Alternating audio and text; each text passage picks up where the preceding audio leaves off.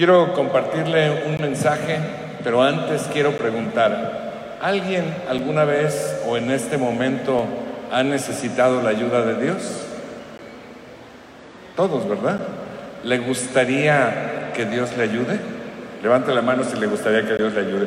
Manténgala levantada porque quiero ver quién no necesita para ir a pedirle consejo. bueno, pues este mensaje se llama la ayuda de Dios. Fíjese, la semana pasada se dieron a conocer cifras verdaderamente espeluznantes para nuestra nación. Más de 420 mil contagiados por coronavirus, más de 46 mil muertos por la misma razón, el tercer país con más muertes en el mundo, más de 1.2 millones de personas han perdido sus trabajos formales este año, más los miles o millones informales. Una brutal caída en la economía del 19% en el PIB para el último trimestre, brutal, la más alta desde que se llevan estadísticas. Pemex perdió más de 606 mil millones de pesos en el primer semestre. ¿Se imaginan? Hubo casi 18 mil homicidios dolosos en el primer semestre de este año, casi 100 diarios. Y la OCDE, la Organización para la Cooperación y el Desarrollo Económico, señaló que de los 35 países que forman esa organización, México es el más inseguro. Pues tal pareciera que nuestro país está siendo invadido por una horda destructora que lo quiere desaparecer. La gente está temerosa y angustiada. Además se suman los problemas psicológicos, emocionales, personales, etc. Y la pregunta es esta, es una pregunta clásica. Oh, ¿y ahora quién podrá defendernos? Pues el Chapulín Colorado ya no está. Necesitamos pensar quién más. Piensa, piensa, piensa. Ah, ya sé. Nuestro todopoderoso Dios. ¿Está de acuerdo? Escuche muy bien lo que Dios dice. En Isaías capítulo 41, versículo 13 porque yo soy el Señor tu Dios, que sostiene tu mano derecha. Yo soy quien te dice, no temas, yo te ayudaré. ¿A quién le da gusto? Amén. ¿Usted cree que es verdad esto? Gracias a Dios por su palabra, ¿verdad? Porque es un tesoro y es un descanso saber que Él nos promete ayudarnos sin importar las circunstancias en las que estemos. Y a veces estamos en circunstancias muy difíciles. Mi tío Febronio una vez allá en el aeropuerto del pueblo, porque aunque no lo crea tiene aeropuerto, se fue a meter de curioso y pues en ese lugar pues no hay más que avionetas y se metió a una avioneta a curiosear. Pero como es tan curioso, le empezó a mover las palancas y le empezó a apretar los botones. Y en una de esas, la avioneta arranca y empieza a carretear. Entonces mi tío se asustó muchísimo, se agarró del volante, pero lo jaló y ¿qué cree? Que la avioneta empezó a volar. Y entonces, pues, mi tío eh, desesperado, eh, volteó para todas partes y bueno, afortunadamente vio ahí unos audífonos con micrófonos, los que usan los, los pilotos, se los puso y empezó a pedir auxilio, auxilio, socorro, Mayday, Mayday, Mayday, que nadie sabe qué quiere decir Mayday, pero bueno, se ven las películas, ¿no? Socorro, auxilio y por, por fin le contestó el tipo de la torre de control y le preguntó cuál era el problema y mi tío le explicó, le dijo, pues pasó esto y esto y esto y estoy desesperado, ayúdeme por favor. Y el de la torre de control le dice, bueno, cálmese señor, tranquilo, dígame, ¿qué sabe usted de aviones? Dice, pues no sé nada, nada más sé que vuelan, pero no sé nada, no, no, no, no tengo idea. Este, híjole, le dice el de la torre de control, bueno, pues, pues está grave la cosa, yo le sugiero que mejor se despida de su familia. Y mi tío le dice, pues yo también le sugiero que se despida de la suya porque voy directo a la torre de control. Bueno, finalmente mi tío se salvó.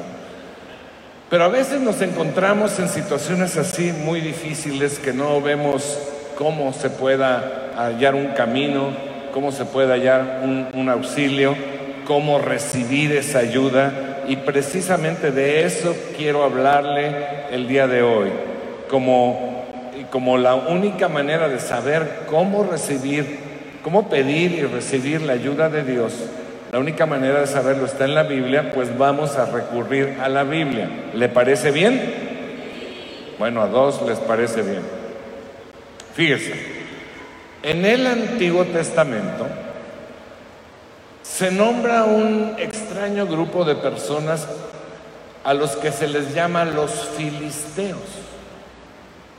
Estos filisteos siempre aparecen como un pueblo idólatra, un pueblo que no sigue a Dios, pero también aparecen como un pueblo muy agresivo, extremadamente agresivo, y que frecuentemente asolaba, invadía, destruía a Israel, al pueblo de Dios.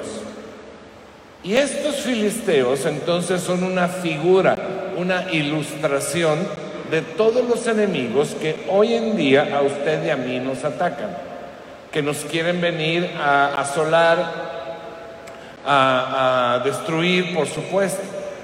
Así que vamos a estudiar cómo pedir y recibir la ayuda de Dios en una situación de extrema urgencia como la que le voy a platicar y como la que estamos viviendo. ¿Alguien le interesa saberlo? Acompáñeme con su Biblia a Primera de Samuel, capítulo 7, versículo 7. Se lo voy a leer en la nueva versión internacional. Dice así, cuando los filisteos, ¿quiénes son los filisteos? Los enemigos, ¿verdad? Los enemigos del pueblo de Dios, entonces y ahora. Son enemigos espirituales, ¿verdad? hoy en día. Dice, cuando los filisteos se enteraron de que los israelitas se habían reunido en Mizpa, una ciudad, los jefes filisteos marcharon contra Israel. Marcharon contra Israel quiere decir, juntaron a sus ejércitos y se dispusieron a invadir y destruir. Al darse cuenta de esto, los israelitas tuvieron miedo de los filisteos y le dijeron a Samuel, Samuel era el líder, no dejes de clamar al Señor por nosotros para que nos salve del poder de los filisteos. Ojo, Samuel entonces tomó entonces un cordero pequeño. ¿Qué tomó? Y lo ofreció en holocausto al Señor.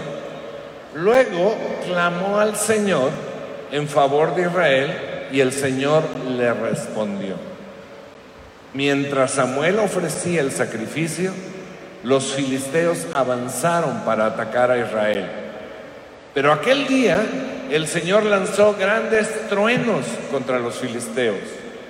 Esto creó confusión entre ellos y cayeron derrotados ante los israelitas. Entonces los israelitas persiguieron a los filisteos desde Mizpa, donde se habían reunido, hasta más allá de Betcar, otra ciudad, matándolos por el camino. Después, Samuel tomó una piedra, la colocó entre Mizpa y y la llamó Ebenezer. ¿Cómo la llamó? Ebenezer. Y dijo, el Señor no ha dejado de ayudarnos. Bueno, la vida de Samuel fue fundamental en la historia de Israel, un hombre muy especial. Él era un profeta, desde niño fue dedicado a Dios, era un sacerdote y era un juez, un líder en el pueblo de Israel. De hecho, fue el último juez de Israel.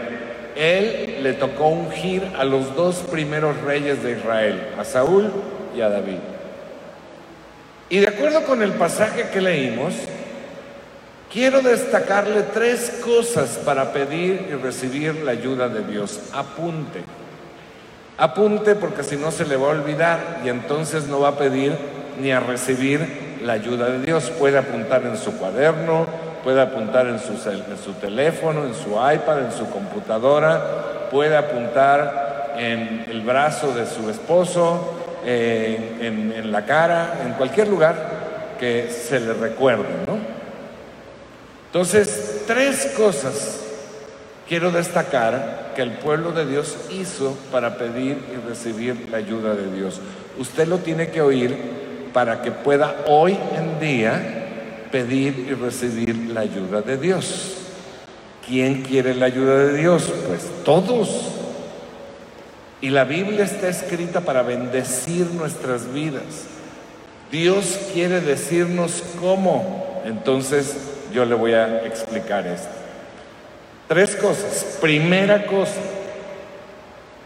Lo primero que nos dice el pasaje que leímos es que los israelitas se habían reunido en la ciudad de Mizpa y se habían reunido para buscar al Señor.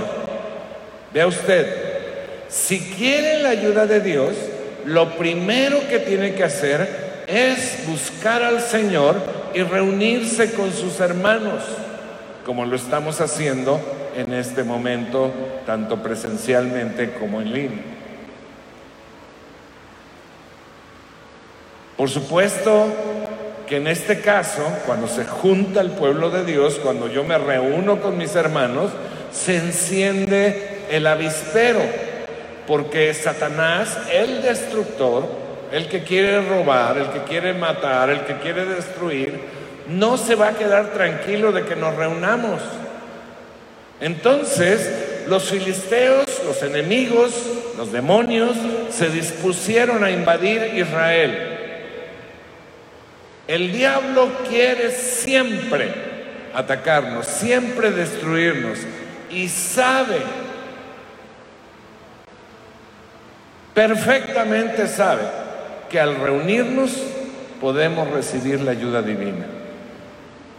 Por eso dice la Biblia en Hebreos capítulo 10, versículo 25, no dejemos de congregarnos como acostumbran hacerlo algunos, sino animémonos unos a otros y con mayor razón ahora que vemos que aquel día se acerca.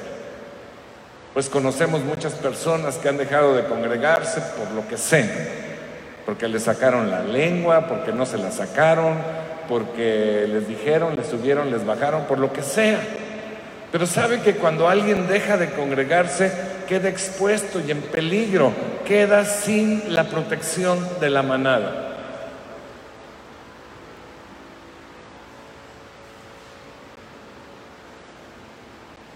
Dijimos que íbamos a hablar de tres cosas.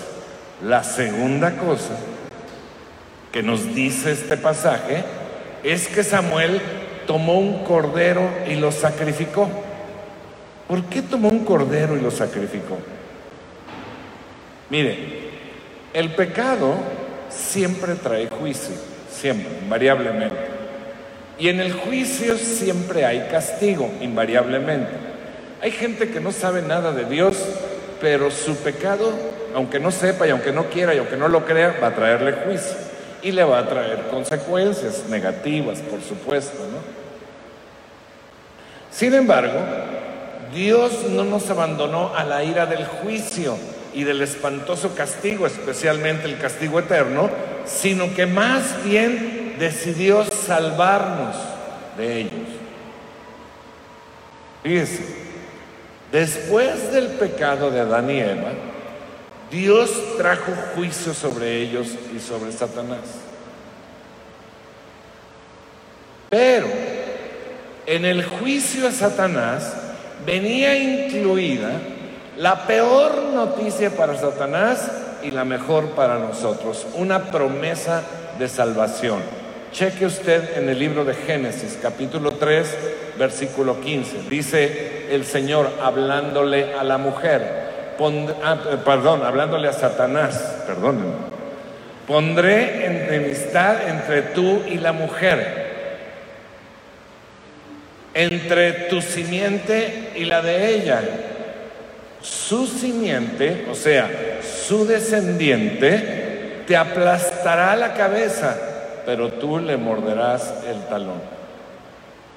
La referencia a la mujer implicaba que este hijo no vendría de padre humano, lo cual se cumplió perfectamente en el, en el nacimiento de Jesús de la Virgen María, mediante la concepción sobrenatural por medio del Espíritu Santo.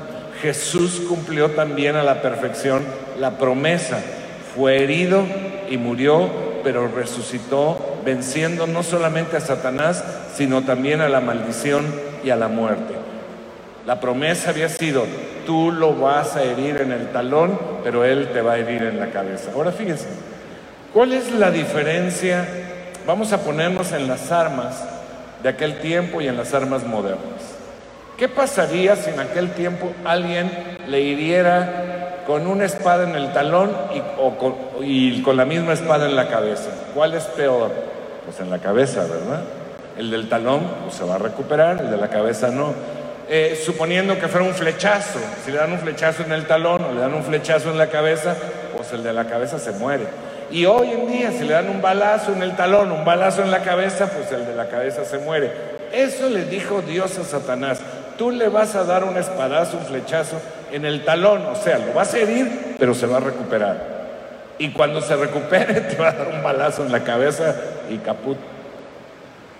El triunfo de Cristo sobre Satanás, sobre la muerte, sobre la maldición, sobre la enfermedad, sobre todo. Y para confirmar la promesa que Dios le estaba dando a Adán y Eva, Dios hace algo extraordinario, algo que estaba impensable. Sacrifica animales. Y fíjese que al sacrificar animales fue la primera muerte que hubo en el mundo, en el universo. Y cubre con ellos, con las pieles, a Adán y a Eva.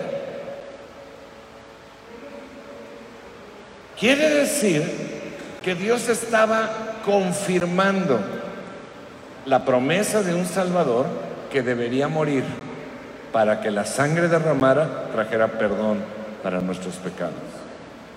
Ahora, recuerde que antes del pecado de Adán y Eva no había muerte, así que Dios sacrifica animales en la primera muerte en el planeta para confirmar e ilustrar que el Salvador prometido moriría en su lugar y en mi lugar para cubrir nuestros pecados.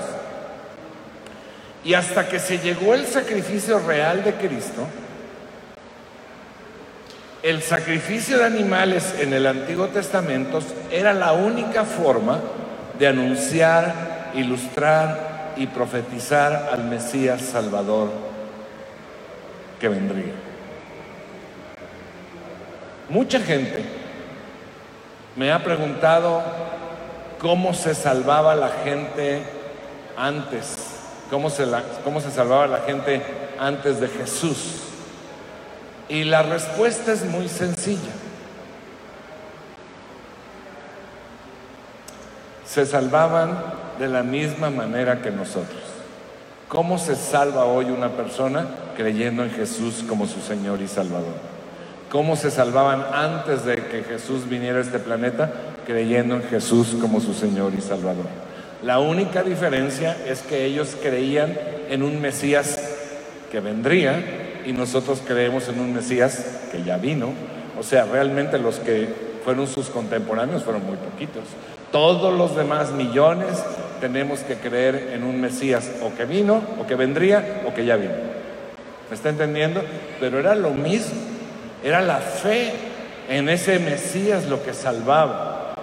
Cuando Caín y Abel vinieron a presentar su ofrenda, dice la palabra que Caín presentó el fruto de la tierra, o sea, frutos, frutas, tal vez granos, tal vez manzanas o algo, y Abel presentó la mejor de sus ovejas. Dios se agradó de la ofrenda de Abel, pero no se agradó de la de Caín. ¿Por qué se agradó de la ofrenda de Abel? ¿Por qué? ¿Por qué razón se agradó de la ofrenda de Abel? Porque Abel demostró verdadera fe en Dios. Él sacrificó el cordero. Esa era la instrucción que Dios les había enseñado al sacrificar animales después del pecado. Eso era lo que le había enseñado a Adán y Eva. Eso era lo que Adán y Eva habían enseñado a sus hijos. Sin derramamiento de sangre no hay perdón de pecados. Y el cordero representaba al Mesías. Abel sacrificó al cordero. Quiere decir que él creyó en Jesús, el Mesías profetizado. Por eso dice la Biblia que fue reconocido como justo. O sea, él creyó en Jesús y eso le dio el perdón de pecados y la vida eterna. Y Caín no, no creyó.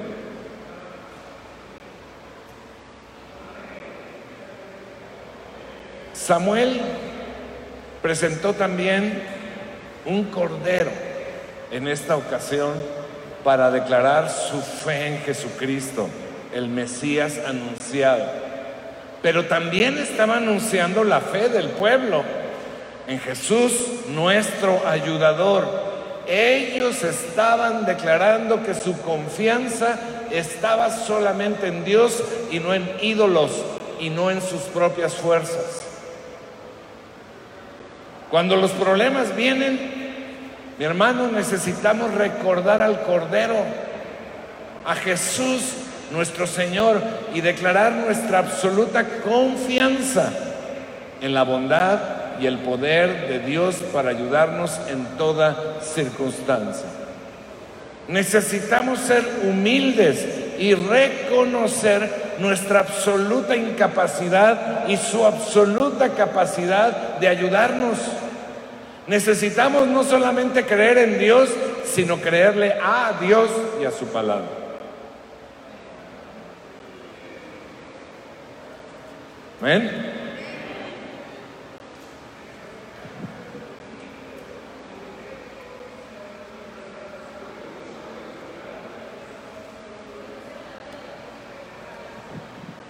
La tercera cosa que nos dice el pasaje, tercera y última, usado, tercera y última, que nos dice el pasaje, es que Samuel oró. Hay un dicho que he puesto al derecho y al revés. O sea, como digo una cosa, digo la otra. Y este dicho dice así, ¿para qué orar si puedes preocuparte?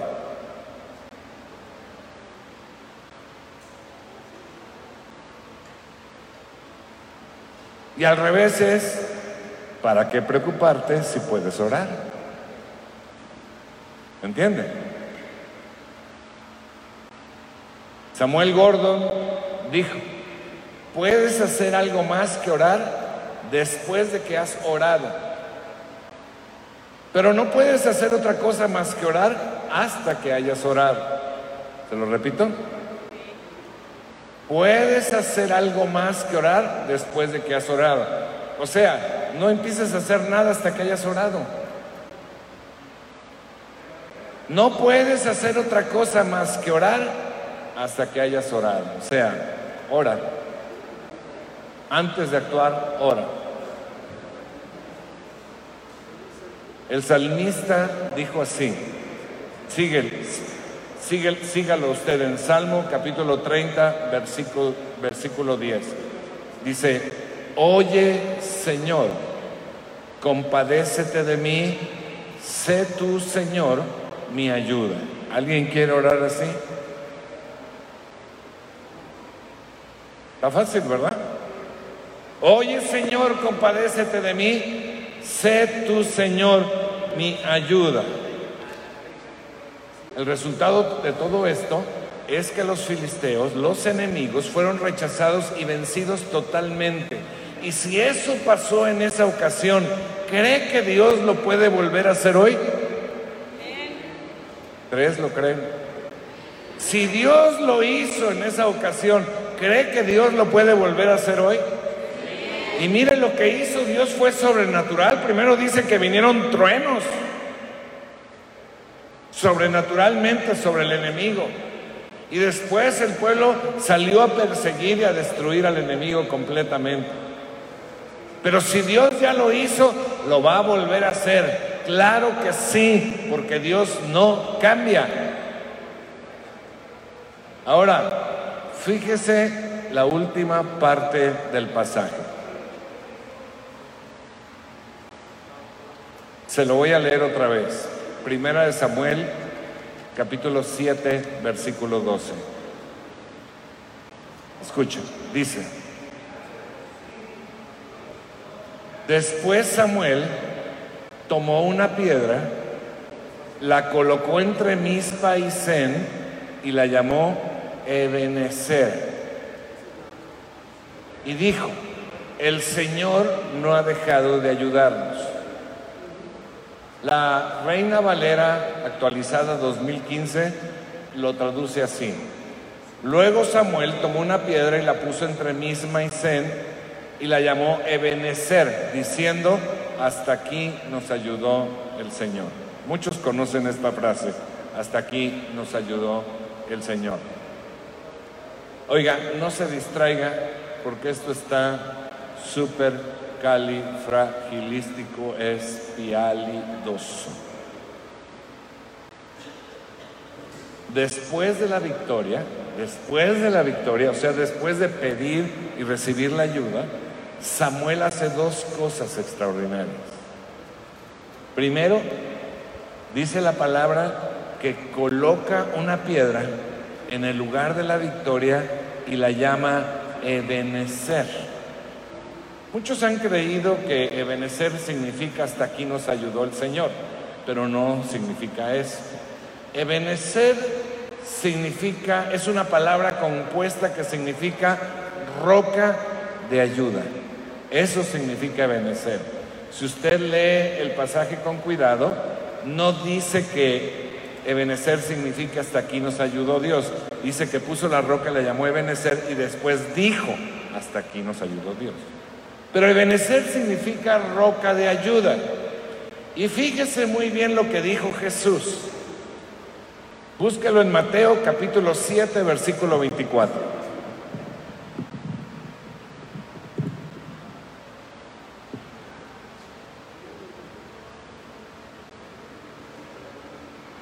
Dice, Jesús dijo, por tanto, todo el que me oye estas palabras y las pone en práctica, ¿cuáles palabras?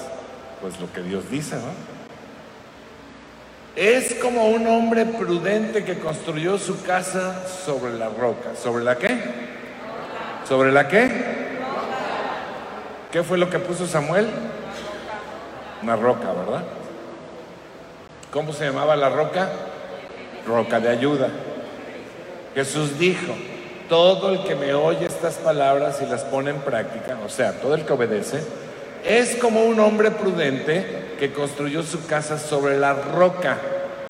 Cayeron las lluvias, crecieron los ríos, soplaron los vientos, o sea, todos los problemas que usted se pueda imaginar. Se cayó la economía, vino la pandemia, llegó su suegra, eh, eh, la cuñada se vino a vivir con usted, el jefe lo corrió, este, perdió su equipo, todas las tragedias, cualquier tragedia. Con todo, la casa no se derrumbó. ¿Por qué? Porque estaba cimentada o construida o basada sobre la roca.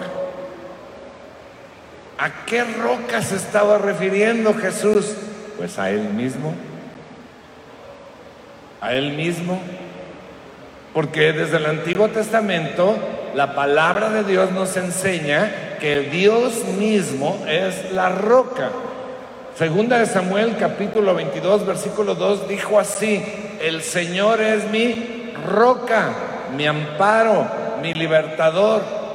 El pueblo de Israel en su peregrinar por el desierto saliendo de Egipto no le faltó nada, porque la roca estaba con ellos. Es más, Moisés tocó la roca y brotó agua de ella para darle de, beber a todo un pueblo. Y dice Primera de Corintios capítulo 10 versículo 4, ¿quién era aquella roca? Dice, y tomaron la misma bebida espiritual, pues bebían de la roca espiritual que los acompañaba. Y la roca era Cristo. Lo que Samuel estaba haciendo era declarar que Jesús, su ayudador sobrenatural, era la roca sobre la que estaban construidas sus vidas. Por eso Vino la tormenta y la casa permaneció y no solamente permaneció, sino que venció. Mi hermano, si tu casa está construida, basada sobre la roca, sobre Jesús, va a permanecer sin importar cuál sea el enemigo y cuántas veces venga el enemigo contra ti. Amén.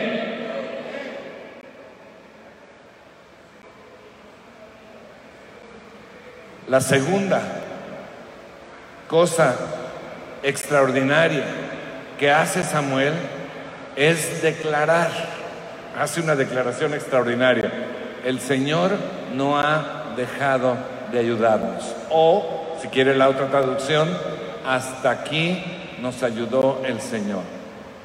Pero fíjese bien que esta es una declaración con triple significado. Es una declaración histórica.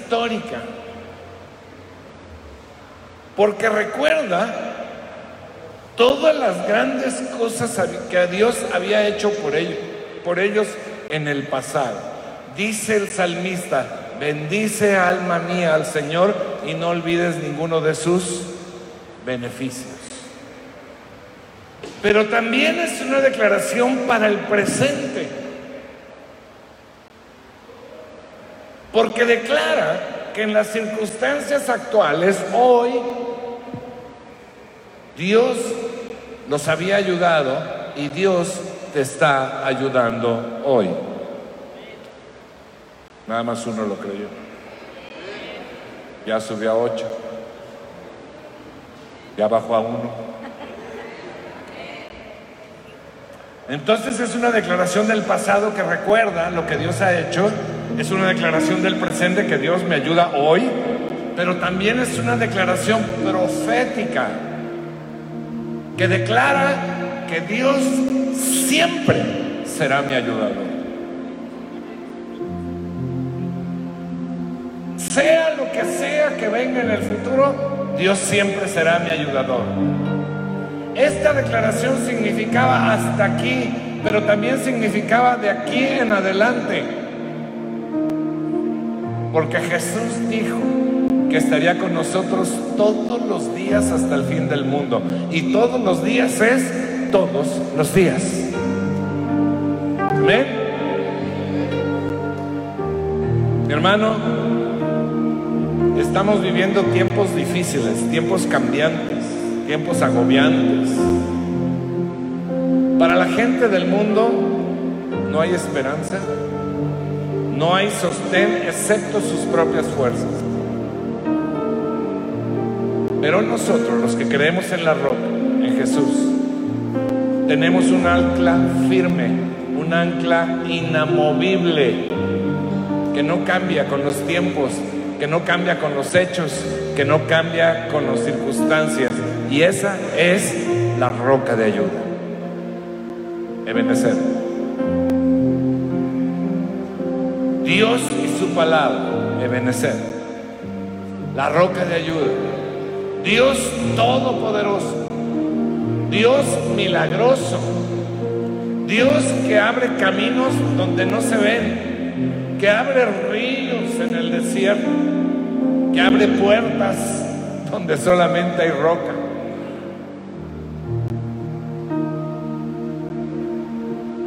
Y en esa certeza debemos vivir y declarar todos los días lo que decía el escritor de Hebreos.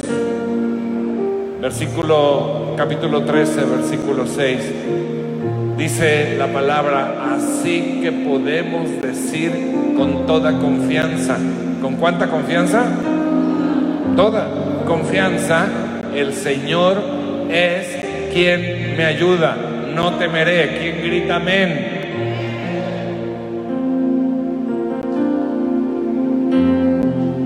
Yo quiero hacer dos llamados hoy. Primer llamado, tal vez usted está escuchando por primera vez un mensaje de este tipo y he hablado de una roca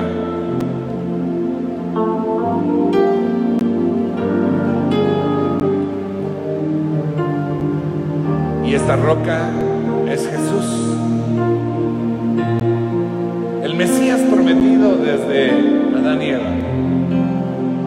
Y a lo largo de toda la Biblia, de eso habla la Biblia, de este Mesías.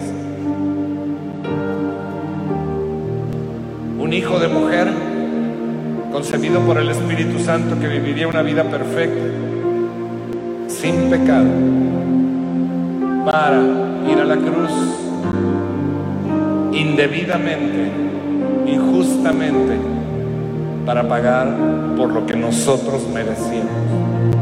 Y dice la palabra que todo el que cree en ese sacrificio recibe el perdón y recibe la vida eterna.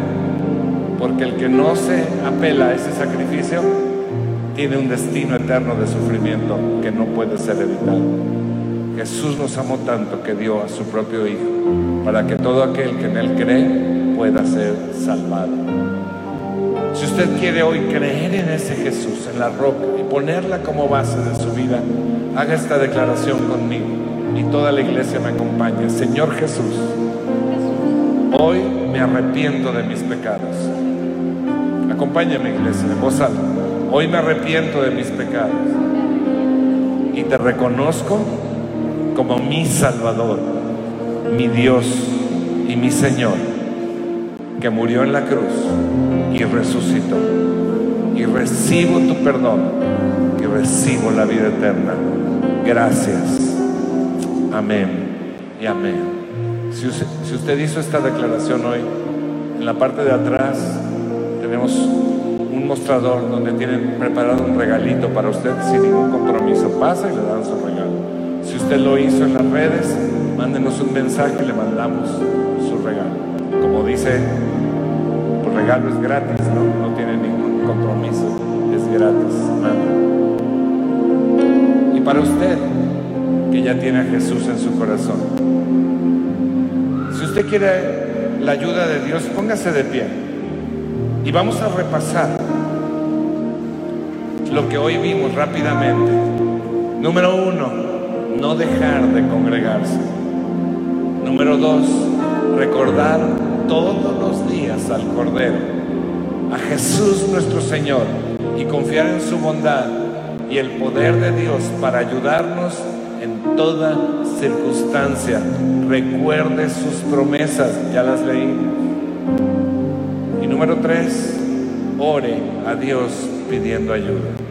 No necesita, ser, no necesita tener una maestría en oración para pedir ayuda a Dios. Usted vio cómo oró el salmista en seis, siete palabras. Coloque la roca de ayuda debajo de su casa y declare todos los días. Y declárelo empezando hoy. Declare esto conmigo. El Señor es mi ayudador. No temeré. Declárelo. El Señor es mi ayudador. No temeré. El Señor es mi ayudador. No temeré. El Señor está con nosotros todos los días hasta el fin del mundo. Él aquí está, Él hace milagros, Él es todopoderoso, Él abre caminos. Levante sus manos y vamos a adorarlo y a declararlo.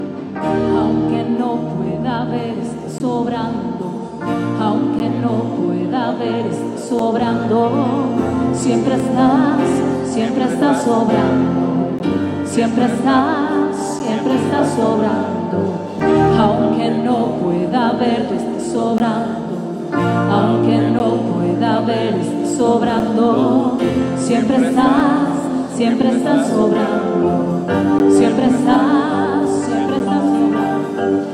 Aunque no pueda ver, estás sobrando, aunque no pueda ver, estás sobrando, siempre estás, siempre estás sobrando, siempre estás.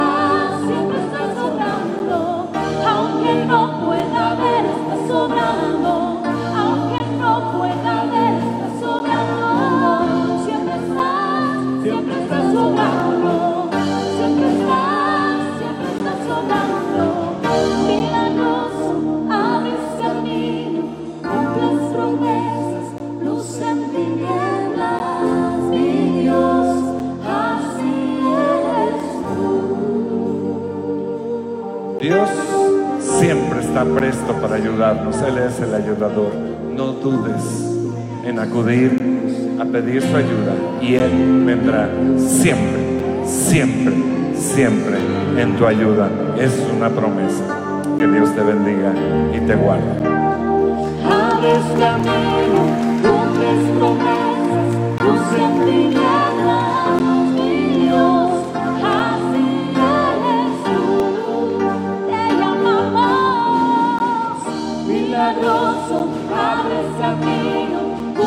no matter.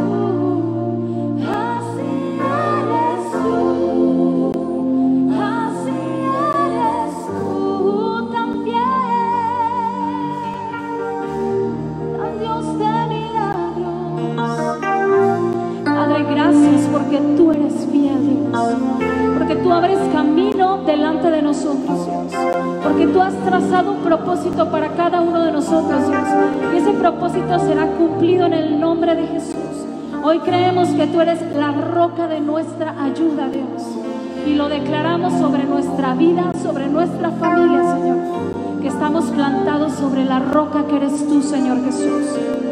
Gracias.